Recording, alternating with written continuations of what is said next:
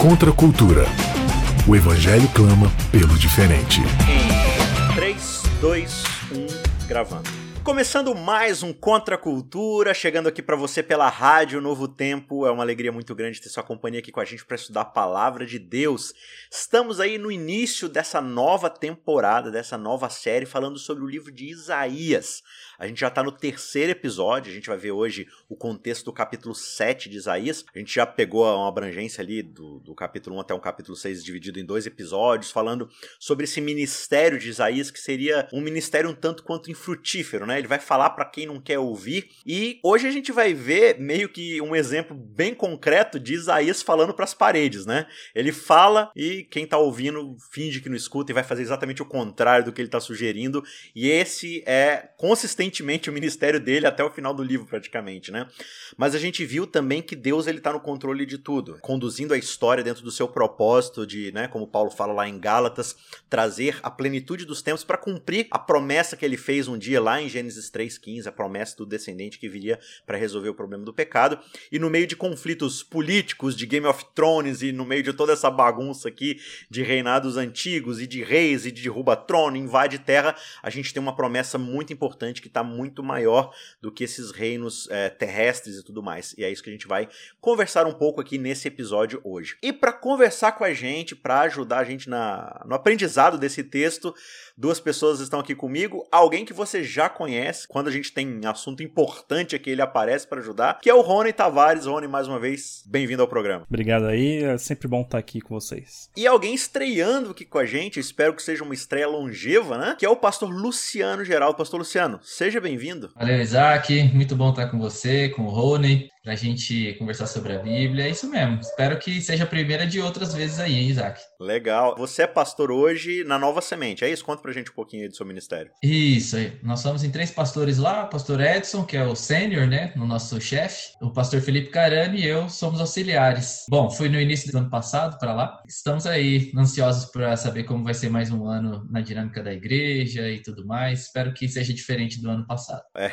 ano de 2020, te falar, viu? É um ano que a gente nem consegue considerar muito porque foi uma loucura, né? Você não sabe quando começou, quando terminou, porque de fato foi uma bagunça. Mas estamos aqui, graças a Deus, começando mais um ano. Espero que esse ano de fato seja um ano bastante abençoado aí pra gente colocar as coisas em dia. Então vamos dar sequência aqui no nosso estudo. Antes, eu quero convidar você mais uma vez para acessar youtube.com/barra cristãos cansados. Aí você pergunta, mas por que se eu já estou ouvindo o programa aqui na rádio? Porque eu te digo, o programa aqui na rádio é compacto. A gente tem uma seleção da conversa, uma versão mais enxuta, mas lá no YouTube você confere essa conversa mais completa, com todos os, os comentários, todos os momentos, toda a discussão de uma forma muito mais ampliada. Né? Isaías tem muita coisa interessante não só para aquela época, mas especialmente quando a gente olha hoje para toda a situação que a gente vive, né, para as desilusões políticas, para a confiança que nós temos insistentemente depositado em tantas coisas que na verdade vão acabar deixando a gente na mão, né? Esse convite de que Deus está o tempo todo no controle de todas as coisas é um convite que a gente precisa lembrar hoje. Então, a gente vai para o capítulo 7 de Isaías, tendo, na verdade, como pano de fundo aqui o capítulo 16 do segundo livro dos reis. Né? Como eu já expliquei no episódio passado, no livro dos reis e das crônicas, você tem é, a descrição mais histórica da seção monárquica da história de Israel, né? desde o período lá é, unido até o período dividido, onde Israel e, e Judá se tornam dois reinos distintos. E aqui no capítulo 16 a gente vai ter justamente a história de Acás. A gente já abordou no capítulo 1 a história do rei Uzias, né, que é um rei que ele até é um rei piedoso, mas no final da sua vida ele acaba meio que subindo a cabeça dele, o poder, ele fica meio, né, entediado em só ser rei e ele quer ser sacerdote. E aí você finaliza o capítulo 6, que é o que a gente estudou na semana passada, com Deus sentado no trono dentro do templo. Então, assim, vocês ficam aí disputando quem é rei e quem é sacerdote? Eu sou o rei e sou o sacerdote desse negócio todo e eu tô no controle. E agora ele chama Isaías e fala assim: Isaías, eu tenho um ministério para você, e apesar de ninguém escutar você, ninguém der bola porque você vai falar, ainda assim eu preciso que você vá para poder admoestar o povo, admoestar o rei e mostrar que eu ainda estou no controle e que existe esperança para todos eles. Beleza? Então a gente vai ver agora no capítulo 7 o que está acontecendo. Então a gente chega aqui no verso 1 do capítulo 16, né, falando sobre o reinado de Judá. E aí eu gostaria, pastor Luciano, se você puder, fazer um resumo pra gente, se quiser ler um uma porção do texto, quiser ler tudo, fica à vontade, mas dá pra gente um panorama do que que tá acontecendo aqui para esse momento que Isaías vai falar o que ele diz aqui no capítulo 7. Diz assim aqui na minha versão: é, Nos dias em que Acás, filho de Jotão, filho de Uzias, era rei de Judá, Rezim, rei da Síria, e Peca, filho de Remalias, rei de Israel, subiram a Jerusalém para lutar contra ela, mas não conseguiram conquistá-la. Então, se a gente quiser um panorama até histórico maior, você já mencionou o livro de Segunda Reis aí 16, né? Vai contar um pouquinho disso. Você tem dentro desse aspecto geográfico, né, em que o reino de Israel, agora o reino do sul, mais especificamente o reino de Judá está, ele é cercado por grandes impérios, né? Essa é uma terra que você tem por um lado o Egito, por exemplo, depois você tem a, a Mesopotâmia com seus grandes impérios também ao longo da história, uh, e a Síria é um império que estava crescendo muito, no entanto, o capítulo 7 começa mostrando uma ameaça mais próxima de Israel, que é de uma coligação, vamos dizer assim, uma parceria política entre o rei, é, o reino da Síria, não é a Síria, né? É difícil, acho que no programa a gente vai se embananar todo aqui para Toda falar. hora. O pessoal que está ouvindo aí já nos perdoe. Mas você tem a Síria, que tem como capital Damasco. Síria com S. Síria com S, isso mesmo. É. Fazendo parceria com Israel, que é o reino do norte, cuja capital era Samaria e eles estão é, querendo conquistar uh, Judá, Jerusalém, e eles são uma ameaça nesse momento para o rei Acaz, né? Nesse contexto de ameaça, Acaz, a gente vai ver aqui, ele fica no vale da decisão, né? Poxa, eu preciso fazer algo, preciso buscar ajuda, auxílio, mas a tentação dele é entre buscar o auxílio de Deus, que vai ser oferecido através de Isaías, ou ele buscar uma nova aliança política para combater essa coligação que está tentando derrubá-lo, né? Vindo aí dessa aliança entre Síria com S e Samaria ali, Israel Norte, né? Acho que com esse panorama aí já dá para a gente se localizar um pouquinho melhor no que está acontecendo aqui no capítulo 7. É, a, a gente vê que esse período monárquico todo, né, da história de Israel é um período de muita guerra. Israel é um país que fica numa região bem complicada, né? Porque você tem ao sul o Egito, você tem toda a África, né, do sul. Aí você vai pro norte, você vai pro norte, pro, pro lado oeste, você tem toda a saída do que seria a Europa hoje. E pro lado leste você tem toda a Ásia. A região de Israel fica numa encruzilhada. Todas as nações importantes para ir de um lugar para outro passavam pela região de Israel. Então ele está sempre sofrendo uma ameaça bélica aí do norte, do sul, do leste, do oeste, de tudo quanto é lugar. É que por um lado, é, Jerusalém como capital ali acaba se colocando num lugar muito privilegiado em termos de geopolítica, né? Você está nas principais rotas. Então, no reinado de Davi e Salomão, o reino cresce absurdamente porque ele está muito bem localizado. E por estar muito bem localizado, ele se torna objeto de cobiça de tudo quanto é reino ao redor, né? Então ele acaba sendo o pedaço ali que todo mundo quer no, no jogo do War lá, ele é o espaço que todo mundo tira o cartãozinho para conquistar, né? Então aí, como vocês colocaram, a gente tem agora como principais personagens a Síria, com S, a Assíria e Israel. Aí você pergunta assim, não, mas Israel não é a mesma família, os mesmos descendentes, o mesmo povo de Judá? Então, você tem o período do reino dividido, que é a guerra civil que acontece lá no, no período de, de Roboão, né, filho de Salomão onde acontece toda aquela briga lá por causa de imposto e o cara quer mostrar que veio e tal, eles se dividem e acaba ficando essa rixa, né? E é complicado porque esse espaço de Israel, que são as outras dez tribos tirando Judá e Benjamim, que ficam no sul, eles ficam sem o templo, então eles perdem um pouco a percepção ali de todo o ritual, né? De toda aquela questão do, da, da presença sacerdotal, das admoestações do serviço do templo e tudo mais, eles vão eles perdem um pouco mais do que Judá essas referências religiosas e o temor a Deus. Tanto é que você tem profetas o tempo todo aparecendo para exortá-los, para chamá-los, né? É, os grandes eventos que você vai ler lá em Primeira Reis, segunda, Primeiro Reis, Segundo Reis, você vai ver o tempo todo esses profetas, a maioria deles está falando com os caras, os reis lá do, do norte, né? Praticamente todos eles, eu acho. Eu não consigo me recordar agora de algum rei do norte que fosse temente a Deus, né? No norte é todo mundo errado mesmo. Todo mundo ruim da cabeça, né? É. Ali o negócio só degringola. É, e a coisa chega a um nível tão absurdo que agora Israel se une ao, ao inimigo, né? se une à Síria, para poder destruir os seus próprios irmãos, a sua própria família. Quer dizer, os caras já não têm nem a percepção de que Deus tem um plano para realizar através do povo de Israel. Né? Eles já abriram mão completamente dessa realização e agora eles só estão pensando em termos de estratégia militar, né? É, e aí faz sentido você buscar essas alianças políticas, né? Porque é a única coisa que resta para você fazer. É, se você não tem mais o compromisso com Deus que prometeu a terra, que prometeu através da aliança que ia proteger o povo e etc., se eles andassem pelo, pelos caminhos da, da lei e tal, então agora eles têm que buscar uma segurança que caiba na mão deles, né? Nas estratégias deles, porque senão já era realmente. Nesse sentido é coerente, né? Porque eles abandonaram tudo, agora, bom, se tornam literalmente como as outras nações, né? Vivem não mais numa aliança especial com Israel, etc., mas já que eles quiseram, né, viver pelas, pelas próprias mãos, pelas próprias forças, agora eles devem buscar isso mesmo. Aí no, no verso 1 aqui do capítulo 7 de Isaías, né, saindo agora de segundo reis e indo para Isaías, ele vai dar essa, esse resumo do que está acontecendo, dizendo, olha, nos dias em que Acás, esse personagem aqui que a gente está falando, né, o rei do, do, de Judá, o rei do sul, filho de Jotão, filho de Uzias, o rei que a gente já viu lá no capítulo 1, era rei de Judá, Rezim era o rei da Síria, e Peca, filho de Remalias, era o rei de Israel. Então a gente tem aqui o rei de Judá, o rei da Síria e o rei de Israel sobe Rezim, rei da Síria, e Peca, rei de Israel, eles se juntam para lutar contra Jerusalém e a sitiar e tal, mas eles não conseguem conquistá-la. Eles fazem um cerco ali, mas Judá consegue resistir e tal. E aí fica aquela situação. E agora, o que, que o rei de Judá vai fazer? Verso 2: Quando informaram a casa de Davi que a Síria estava aliada com Efraim, essa ênfase tem que fazer toda hora, né? Que a Síria estava aliada com Efraim, aliada com Efraim. O coração de Acás e o coração do seu povo ficou agitado, como se agitam as árvores do bosque com o vento. E aí o Senhor disse a Isaías: Vá agora com seu filho Sear Jazube. A gente já vai explorar este belo nome. Encontra-te com ele, com a Acás, que está na outra extremidade do aqueduto do tanque superior, junto ao caminho do campo do lavandeiro. Diga-lhe o seguinte: tenha cuidado e fique calmo.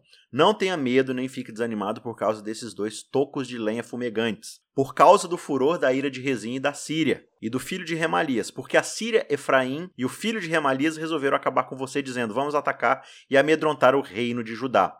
Vamos conquistá-lo para nós e fazer reinar no meio dele o filho de Tabeel que aqui é o, o cara, o fantoche que eles queriam colocar para poder dominar o reino de Judá, né?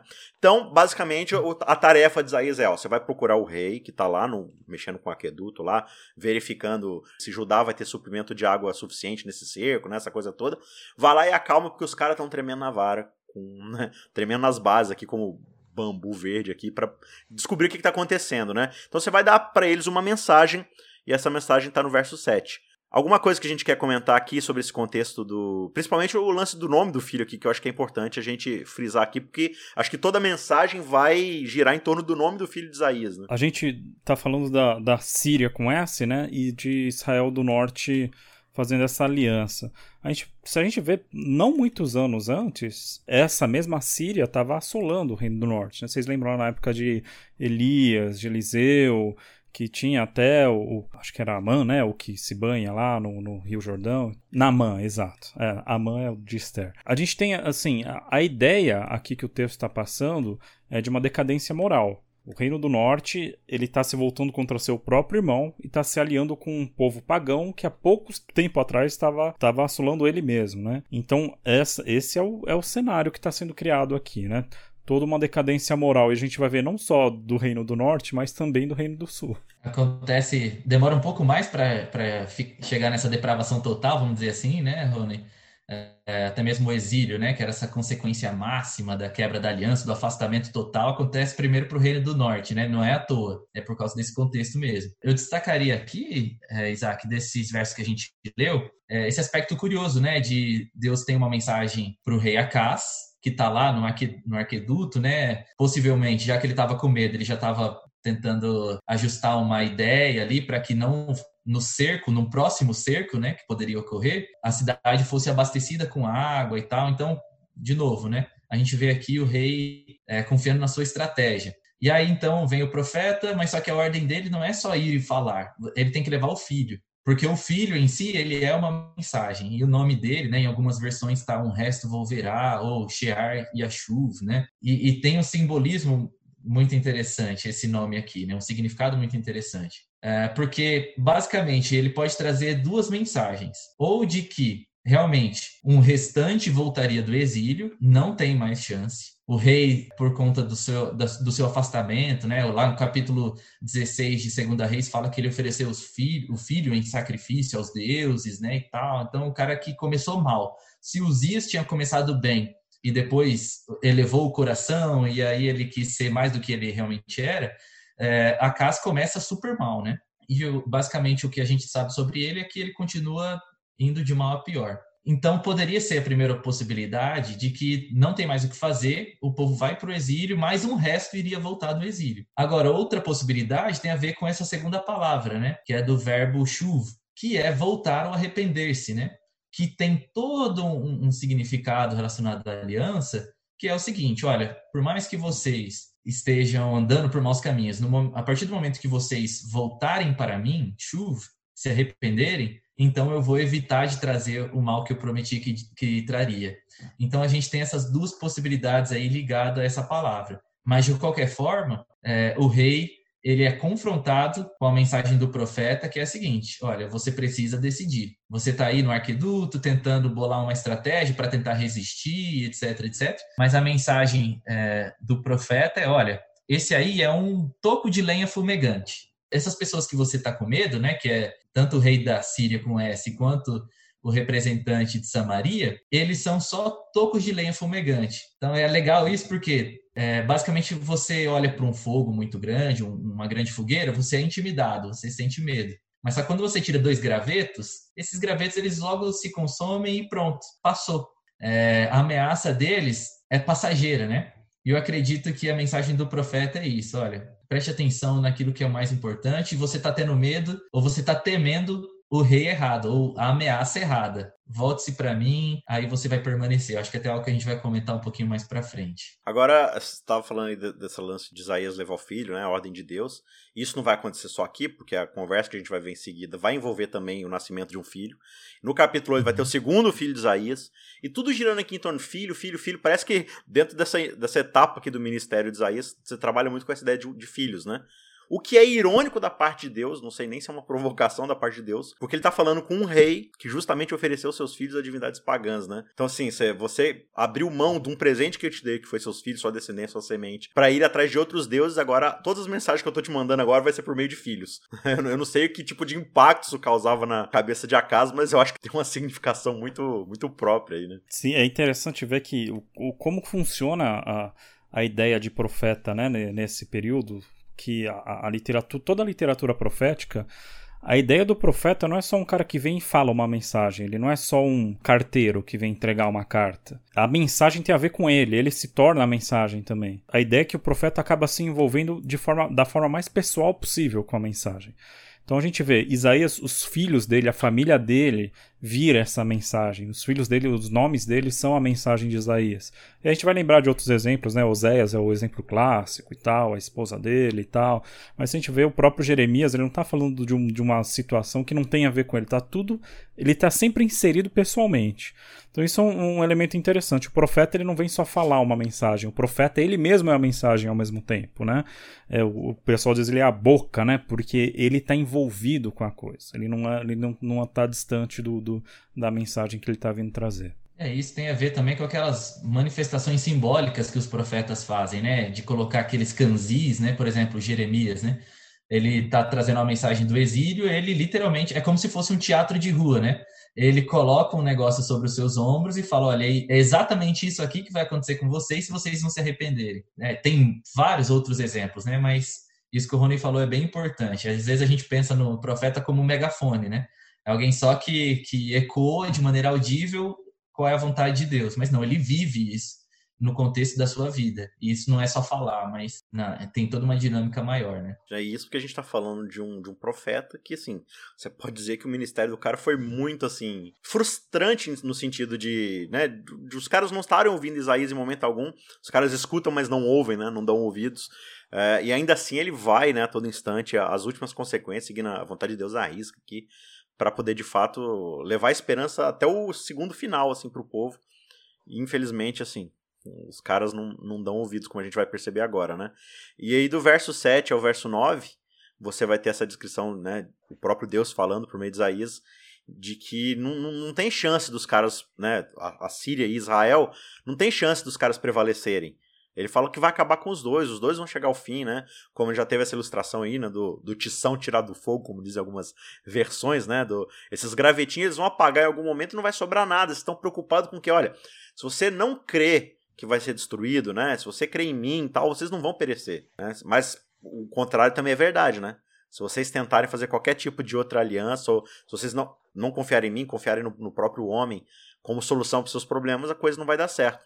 E aí tem uma das passagens mais incríveis aqui do livro de Isaías, que é o trecho aqui do verso 10 em diante, que é a grande promessa, que vai ter um grande desdobramento lá para o evangelho. E aí a gente vai entender um pouco do que isso está dizendo aqui nesse contexto imediato, que é o seguinte, verso 10. O Senhor continua a falar com Acas, dizendo: Peça ao Senhor o seu Deus, ênfase aqui em seu Deus, peça ao Senhor o seu Deus um sinal, quer seja embaixo, nas profundezas, ou em cima, nas alturas. Acas, porém, disse: Não pedirei nem tentarei o Senhor. Rony, me impressiona a piedade do rei Acas, né? O cara tá seguindo quase um mandamento bíblico, né? Igual Jesus falou assim que a gente não pode pôr à prova o Senhor nosso Deus, né? Acas, como uma pessoa piedosa e conhecedora da escritura, ele não quis tentar Deus, né? Isso mostra a piedade e a devoção que Acas tinha para com Deus, né? Ou não. É, fica mais pro ou não. porque a gente vê o próprio Deus aqui, porque isso tem a ver também com a dinâmica da profecia, quando Deus ele inicia essa conversa, olha, ele instiga o diálogo para porque ele já tem uma resposta para o que vai ser feito, né? Então ele fala: Olha, vem aqui, eu quero que você peça para mim um sinal, porque eu tenho um sinal pronto para te dar. É o que está subentendido. Fala: Não, eu jamais faria isso, eu não quero tentar Deus. Então isso mostra mais um distanciamento de acaso do que realmente uma aproximação. Inclusive na ênfase que você deu aí, né, Isaac? Né? Eu sou o teu Deus, né? Eu sou o seu Senhor e tal. E ele responde: Não, o Senhor, de forma mais afastada. Ele fala: Eu não, eu não vou pedir, eu não vou tentar ao Senhor. Eu imagino que a Cass talvez estivesse até meio, meio com medo do, do que, que é que Deus está querendo. Que, o que, que Deus vai fazer quando ele, ele se meter no meio da nossa história aqui, né? Eu, é, é, melhor, é melhor ele não, não se intrometer aqui no nosso assunto porque a gente já está resolvendo. Então eu prefiro eu prefiro não, não pedir nada para Deus, não. Isso me recorda, por exemplo, o caso de, de Pedro, né? Quando Pedro tá lá diante do lençol, com os animais puros, impuros, tudo misturado lá, né? E aí Deus pega e fala assim, ó, mata e come. E aí a resposta de Pedro é, não, Senhor. Aí você fica pensando assim, né? Peraí, se ele é Senhor, você não fala não, você não diz não pro seu Senhor. Ou ele é Senhor, ou ele não é, né? Pessoa fala assim: não, Senhor. Aqui parece que acontece a mesma coisa, né? Não, eu não vou tentar, Senhor Deus, mas Ele mandou você fazer isso. Ele ordenou que você. Aí você tá falando assim: não, Senhor, não vou fazer o que o Senhor tá pedindo, não. Já que o Senhor é meu Senhor, não vou te obedecer, não. Eu falo assim: poxa, mas eu sou seu Senhor ou não sou? Isso só vai ilustrar de fato o que está se passando no coração de Acas, que são as escolhas que ele vai tomar daqui em diante, né? E tem uma coisa bem interessante aí, Isaac, no, do jeito que o, que o texto se desenrola e como Deus conduz essa, essa profecia, esse oráculo profético, né? Porque a ideia que o texto está dizendo é. A casa, eu tô te pedindo, eu, eu tô te convidando a participar dos meus planos. A casa fala: Não, de jeito nenhum, não vou fazer isso. Deus, tá bom, mesmo assim eu vou dar um sinal. Eu falei para você pedir um sinal, você não vai fazer, mas mesmo assim eu vou dar um sinal. Quer dizer, Deus está falando, você quer fazer parte disso aqui? A casa fala, não, não quero, não, não vou me intrometer nisso. Deus fala, tá, tudo bem, vai funcionar do mesmo jeito a casa, não vai depender de você. É, isso me lembra, nessa resposta dele aí, de aparente piedade, né, como vocês já mostraram que não é, me lembra o, o profeta Jonas, né? Lá no capítulo 1, a primeira fala de Jonas, depois de fugir de Deus, né, dormir, tentar fugir de Deus, tentar, é, dormir no, no, no, porão do barco, lá então, enquanto o mundo está literalmente acabando, né? E aí quando as pessoas vêm questionar Jonas, né, de onde ele veio, qual povo ele era, qual era o Deus que ele servia, ele fala, primeira fala dele no livro, sou hebreu e temo o Senhor que fez o céu e a terra. Que parece ser uma excelente declaração de fé, mas é, ele está fugindo desse Deus e ele não está dando a mínima para os caras que estão no barco. Então, o contexto é muito importante para a gente sacar as ironias do que está acontecendo, né? Essa aparente piedade do rei é só uma aparente piedade. Ele realmente não não está se importando e não quer que Deus execute seus planos na, na vida de Acaso, ou melhor, Acaso não quer ser parte daquilo que Deus vai fazer, né? É, o Jesus no seu ministério ele vai ensinar depois, né? Nem todo que diz Senhor, Senhor entrará no meu reino, mas aquele que faz a vontade do meu Pai que está nos céus, né? Então, olhando para o nosso contexto hoje, muitas vezes a nossa vida acaba sendo um pouco assim, né? A gente professa uma coisa e a gente vive outra. Deus fala para Moisés lá em Deuteronômio, né? Olha, Moisés, né? O povo fica aí, não, o que o Senhor falou faremos, o que o Senhor falou faremos, o que o Senhor falou faremos. E aí Deus fala assim: olha, em tudo isso o povo respondeu de forma certa. Quem dera tivesse um coração alinhado com a boca, né? E muitas vezes acaba sendo assim com a gente, né? O nosso coração está desalinhado com a boca, porque a gente confessa uma coisa, a gente professa uma, uma fé, uma realidade, mas o jeito que a gente acaba vivendo, as nossas escolhas, é, as prioridades que a gente coloca na nossa vida, as grandes referências que a gente coloca, é, acabam sendo em substituição a Deus. E a gente mostra de fato onde está a nossa devoção, né? A casa, em momento algum, vai fazer a vontade de Deus aqui. Ele está o tempo todo mirando a sua estratégia, uh, o, o que ele pensa. E, e aí entra até um, um, conceito interessante, que acho que o pastor Luciano tinha começado a falar, né? Se você aceita Deus como Senhor, ele vai começar a mexer nas coisas. E aí você perde o controle. Você abre mão do controle. E aí tudo aquilo que você bolou como estratégia que você confia vai por água abaixo. E você quer ter esse senso de controle, porque estando no controle, pelo menos você tem a sensação de que você está, né, resolvendo as coisas. Aí você coloca na mão de Deus, Deus fala assim: não, pode deixar que eu vou resolver. Então, assim, poxa, mas aí ele vai fazer coisas que eu não, estou preparado para abrir mão e tudo mais, né? E aí, tanto é que aí Isaías vai justamente, né, falar: olha, escute casa de Davi. Será que não basta para vocês abusarem da paciência dos homens? Vocês querem abusar também da paciência do meu Deus. E agora a ênfase aqui mudou. Antes ele fala: o Senhor, o seu Deus, né? quer que você peça um teste. E aqui ele fala: O Senhor, meu Deus, está com a paciência esgotada. Né? Vocês estão abusando. Ou seja, já ficou claro para todo mundo aqui, casa de Israel, que vocês não têm mais Deus como Senhor. Deus não é mais o Deus de vocês. Por causa de vocês, não por causa deles. Né? E aí vem a grande mensagem que Deus tem para o rei Acas, né? O, o, o Rony comentou pra gente, né? Olha, você não vai pedir um sinal, não? Mas eu ainda vou agir. Porque eu sou Deus e eu não preciso da autorização de vocês. Eu tava oferecendo para vocês a chance de, de embarcarem nessa aventura juntos, né? Mas já que vocês não querem, eu vou dar o sinal de qualquer forma. Verso 14. Portanto, o Senhor mesmo lhes dará um sinal. Eis que a virgem conceberá e dará à luz um filho e lhe chamará Emanuel. Ele comerá manteiga e mel quando souber desprezar o mal e escolher o bem. Na verdade, antes que este menino saiba desprezar o mal e escolher o bem, a terra daqueles dois reis que você tanto teme será abandonada. Olha, eu já estou prometendo aqui para você que não vai demorar. Não vai nada, nem dar tempo de uma criança se desenvolver por completo e os caras já vão não ser nada no cenário é, político aqui, né? No, no, cenário bélico e tudo mais.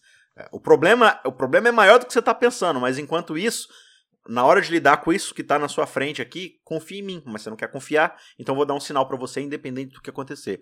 E aí, em cima desse sinal, a gente tem todo um desdobramento aqui que transcende a história do próprio Acasa e do próprio Isaías, né? A gente tem, eh, e você fez um marco importante, essa é uma resposta que o que Isaías dá a, fala do rei, né? Então, obviamente, por intermédio de Isaías, Deus está respondendo o rei aqui, né? E ele fala primeiro, meio que se dirigindo à casa de Davi, né? E esse é um negócio curioso, porque até então era um diálogo de Deus com o rei, né? através do profeta. Daí do nada, escutem agora a casa de Davi.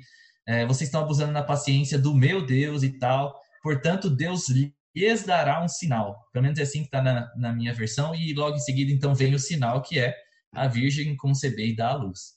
Acho que um negócio importante, Isaac, para a gente entender melhor o peso dessa situação aqui e o quão importante é a decisão de Acas, é que essa expressão casa de Davi, ela remete a um momento muito importante na história, que é a aliança de Deus com Davi, que acontece lá em 2 Samuel, no capítulo 7. E o que, que acontece lá? Assim, só para a gente é, recapitular. Moisés, ele quer construir uma casa para Deus, e Deus fala, Davi, é eu que vou construir uma casa, uma dinastia para você. É, é, isso que vai acontecer. É, o trono jamais se apartará dos seus descendentes. E eu digo mais, um descendente virá de você e ele vai reinar para sempre.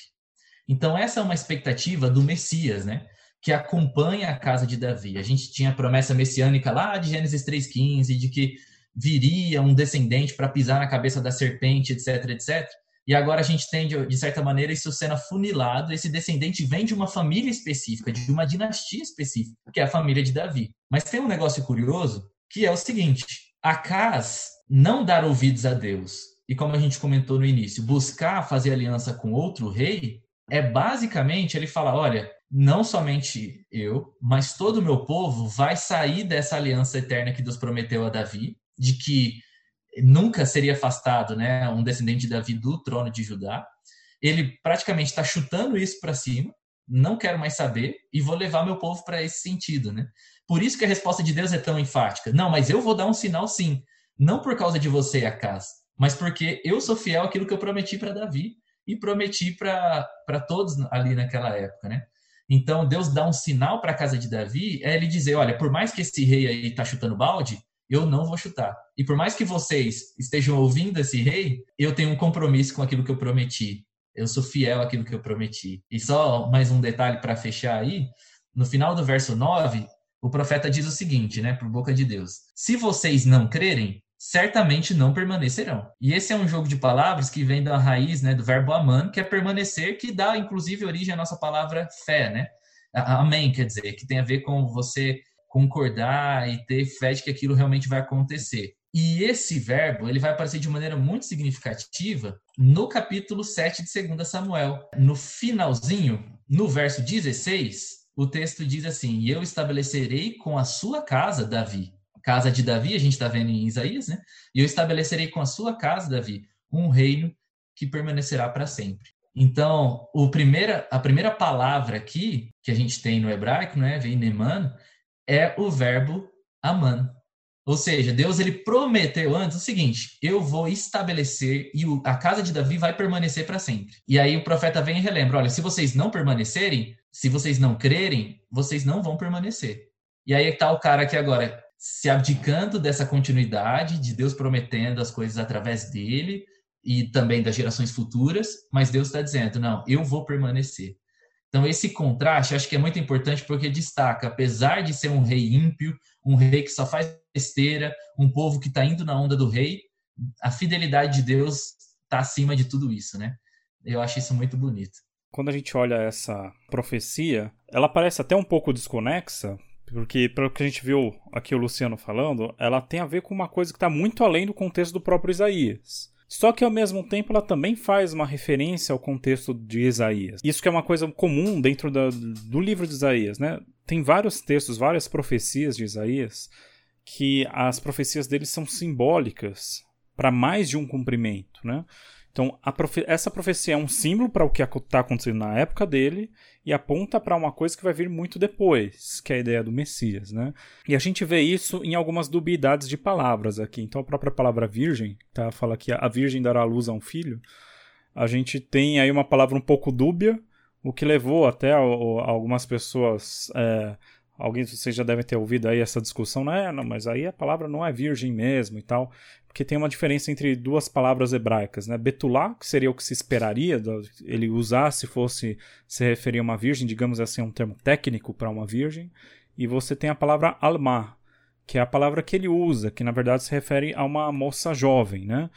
E aí tem várias questões aí no texto. Primeiro, eu acho que é interessante que ele realmente mantenha a dubiedade, porque de certa forma ele aponta também para a época de Isaías e para o filho de Acaz e, e, e, assim por diante, mas ele está apontando principalmente para esse significado messiânico, né, que o Luciano falou. E a gente tem também algumas questões, né? Existe uma coerência interna do próprio livro de Isaías que ele sempre usa a palavra Betulá se referindo a Israel. Né? Isso aparece, por exemplo, aqui quatro vezes: 23, uh, Isaías 23, 12, Isaías 47, 22, 47, 1 e 62, 5. Ele tá, sempre usa a palavra Betulá se referindo a Israel. E sobre ele fazer essa diferença, ele não está se referindo a Israel, é uma outra coisa que ele está se referindo, ele usa a palavra Alma.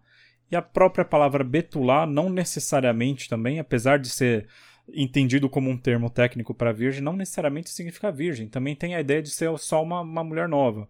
Então, por exemplo, na própria Bíblia, a palavra betulá aparece diversas vezes, né? 51 ocorrências no Antigo Testamento. E só três delas são inequivocamente se referindo a uma mulher virgem. Né? Estranho em Levítico 23, uh, 21, 13, Deuteronômio 22, 19 e Ezequiel 44, 22. Então, a ideia é que essas duas palavras elas são intercambiáveis. Você pode usar uma ou outra, e por esses motivos que a gente falou, Isaías acaba preferindo o termo alma ao invés, em vez do termo betulá aí para se referir a essa virgem. Não, e um, um adendo só aí, né, Rony, que você comentou, dessas quatro ocorrências de betulá, ela vai aparecer não só referindo-se a Israel, né, mas a um arquétipo de povo, né? E é difícil de você é, pensar num cumprimento como realmente vindo de uma virgem, de uma pessoa em específico, se todas as ocorrências desse, dessa palavra no livro de Isaías é a povos, né?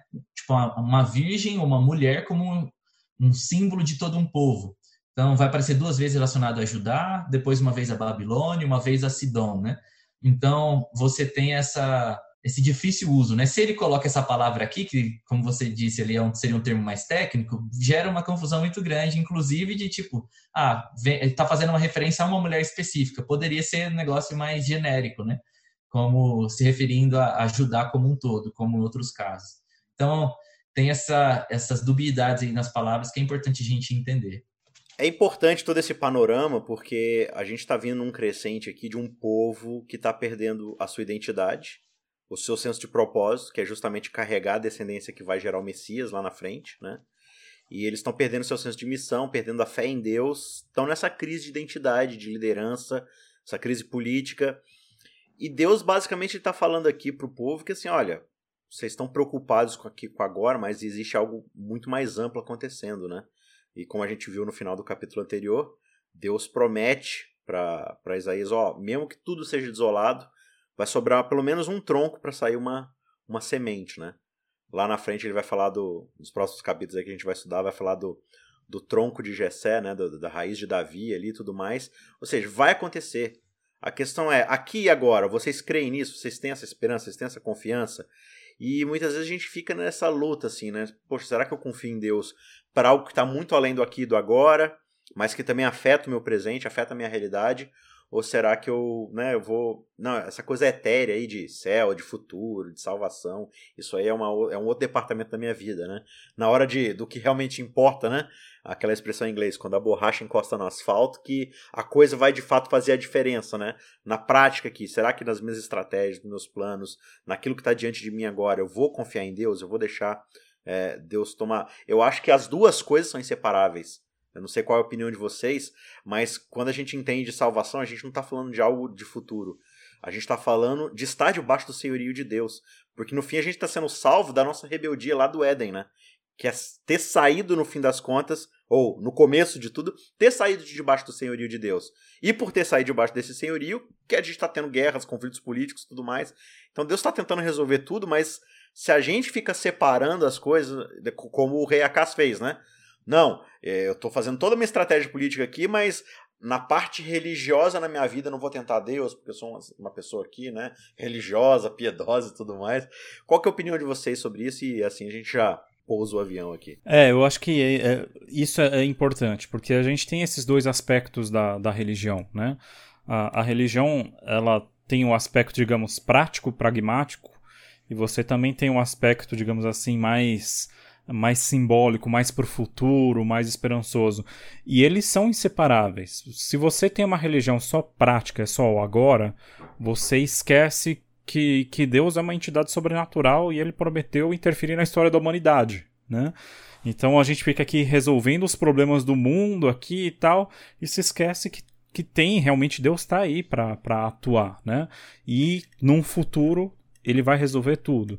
Por outro lado, se a gente ficar só pensando no futuro, quando Deus intervir e tal, a gente vê aqui ao nosso redor o mundo destruindo, todo mundo se matando, e a gente só fica parado, é, não, gente, tudo bem, Deus vai, Deus vai resolver um dia e tal. Então, tem esses dois aspectos da religião e a gente vê isso. Uh, Isaías é um livro interessante porque ele, ele fala de coisas práticas do dia a dia, mas com um sotaque messiânico, né? Ele está vendo lá a situação, ele traz uma palavra que traz um conforto para a situação agora, mas sem perder de perspectiva o futuro e a esperança que de um, um dia esses problemas vão ter uma, uma solução cósmica, eles vão ter uma solução sobrenatural, né? Sem dúvida.